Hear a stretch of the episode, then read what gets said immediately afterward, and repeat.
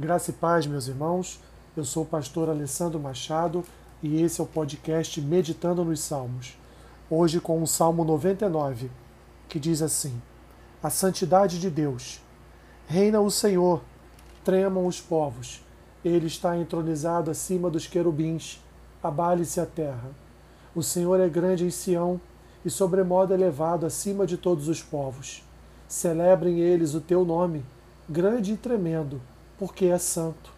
És rei poderoso que ama a justiça.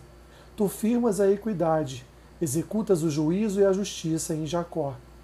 Exaltai ao Senhor nosso Deus, e prostrai-vos ante o escabelo de seus pés, porque ele é santo.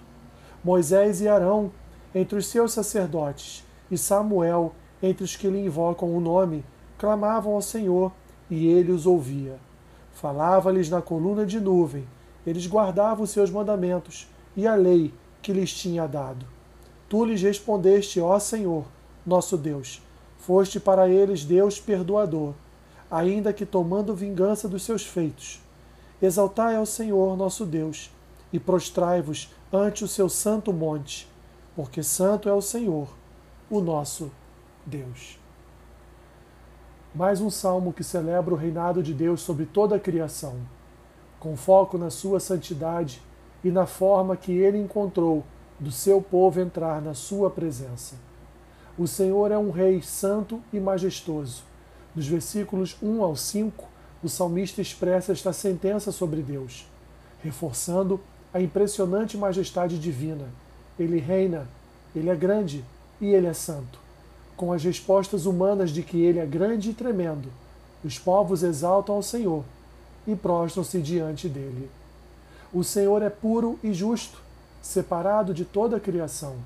Ele é o Deus universal e fez-se conhecer em Sião, estabelecendo seu governo sobre Jacó. Ali Deus exerce seu poder, dirigido para fins bons e puros.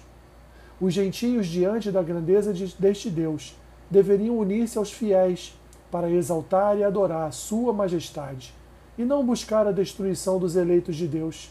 Isso para eles é um perigo.